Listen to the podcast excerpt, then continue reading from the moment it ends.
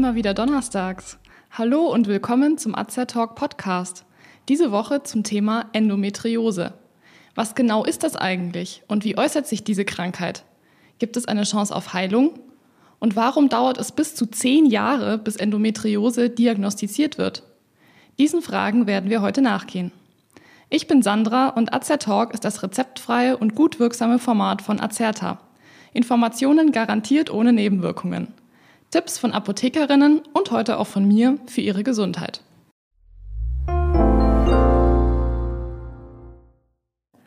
Endometriose. Dieser Begriff ist aktueller denn je. Immer mehr Frauen, auch Prominente, machen ihre Erkrankung öffentlich. Damit Sie auch wissen, um was es geht, haben wir heute für Sie diesen Podcast vorbereitet. Vorab ein paar allgemeine Informationen. Endometriose ist eine der häufigsten Erkrankungen im Unterleib von Frauen.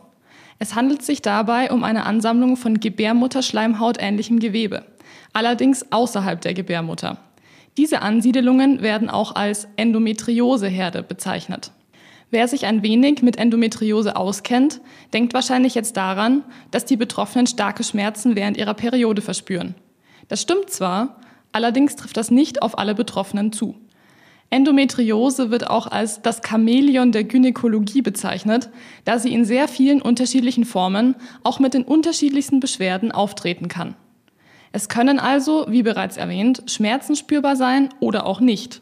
Wenn Schmerzen spürbar sind, muss dies allerdings nicht immer während der Periode sein. Das starke Ziehen im Unterleib kann auch an anderen Tagen des Zyklus auftreten.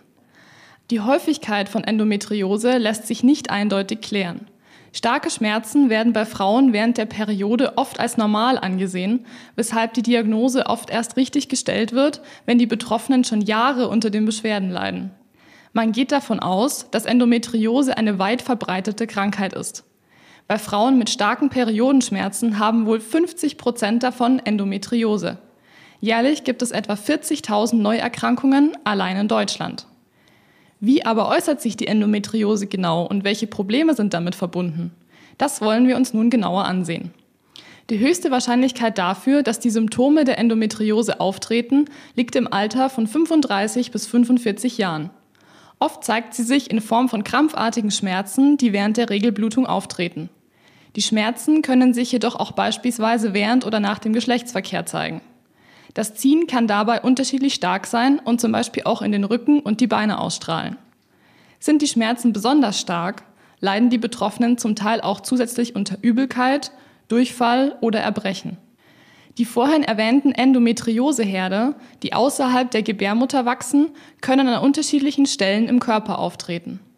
Die Stiftung Endometrioseforschung hat hierzu ein Klassifikationssystem entwickelt, bei dem die einzelnen Buchstaben den Ort der Schleimhautansammlungen bezeichnen. Die Herde können so zum Beispiel außen an der Gebärmutter oder in der Wand des Eileiters wachsen.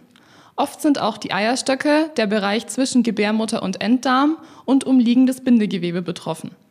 Hier ergibt sich auch schon das erste große Problem, mit dem viele Endometriose-Patientinnen leben müssen. Sind nämlich die Eierstöcke und Eileiter betroffen, ist oft die Fruchtbarkeit beeinträchtigt. Ganz allgemein können nämlich Zysten und Verwachsungen an diesen Stellen die Funktion der Eierstöcke und Eileiter beeinträchtigen. Die Endometriose-Vereinigung Deutschland e.V. spricht davon, dass bei 40 bis 60 Prozent aller Frauen mit unerfülltem Kinderwunsch die Ursache Endometriose ist. Bekannt ist bisher allerdings noch nicht, ob die Fruchtbarkeit auch bei leichteren Beschwerden im Rahmen einer Endometriose beeinträchtigt wird.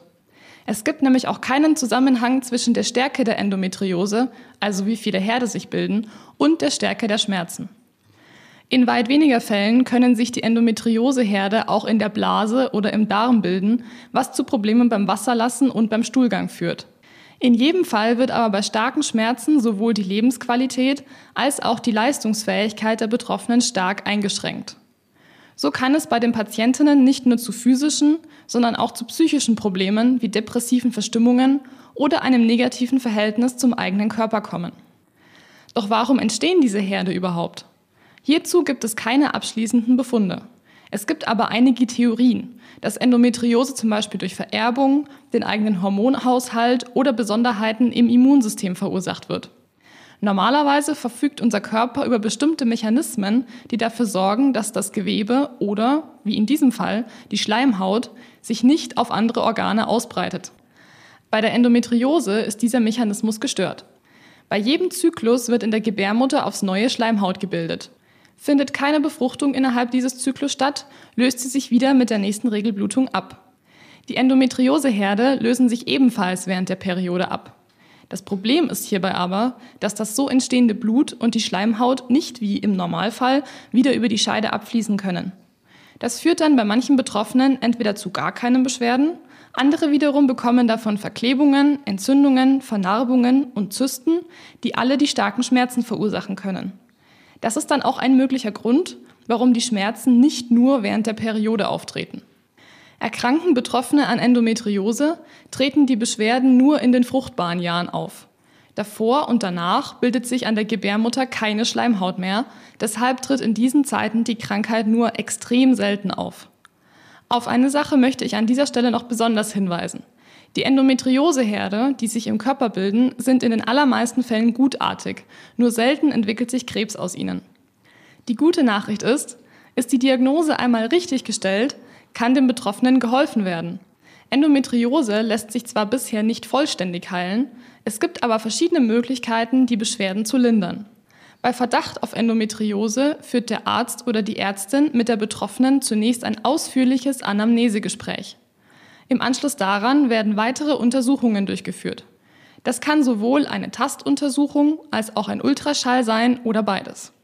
Eine 100% sichere Diagnose gibt es aber nur durch einen operativen Eingriff.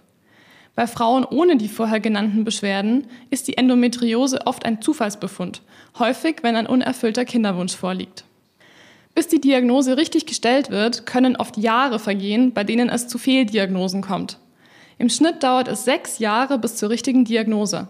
Bei Frauen mit unerfülltem Kinderwunsch wird die Diagnose Endometriose im Schnitt nach drei Jahren gestellt. Leidet die Betroffene unter starken Schmerzen, wird die Endometriose teilweise erst nach zehn Jahren diagnostiziert. Das liegt vor allem daran, dass die Krankheit in so vielen unterschiedlichen Formen auftritt. Zu den Fehldiagnosen zählen hier zum Beispiel Entzündungen der Eierstöcke, PMS, also das sogenannte prämenstruelle Syndrom, oder psychogene Beschwerden. Für viele Betroffene stellt allein schon die richtige Diagnose eine hohe, auch psychische Entlastung dar. Vor allem in dem Wissen, dass man die Symptome nun lindern kann, da man die Ursache kennt. Wenn keine Beschwerden bestehen, gibt es auch keinen Handlungsbedarf. In allen anderen Fällen kann dann oft mit Schmerzmitteln, hormonellen Verhütungsmitteln oder anderen Hormonpräparaten behandelt werden. Als Alternative gibt es eine Operation, bei der möglichst alle Endometrioseherde beseitigt werden. Es gibt Hinweise, dass nach so einer Operation die Chancen deutlich besser stehen, schwanger zu werden als davor. Endometriose ist also eine weit verbreitete Krankheit, die lange vielen Leuten nicht bekannt war. Für die Betroffenen kann sie oft mit viel Leid verbunden sein, allerdings gibt es bei richtiger Diagnose auch viele Möglichkeiten, die Symptome zu lindern. Lassen Sie sich hierzu auch gerne in Ihrer Apotheke beraten.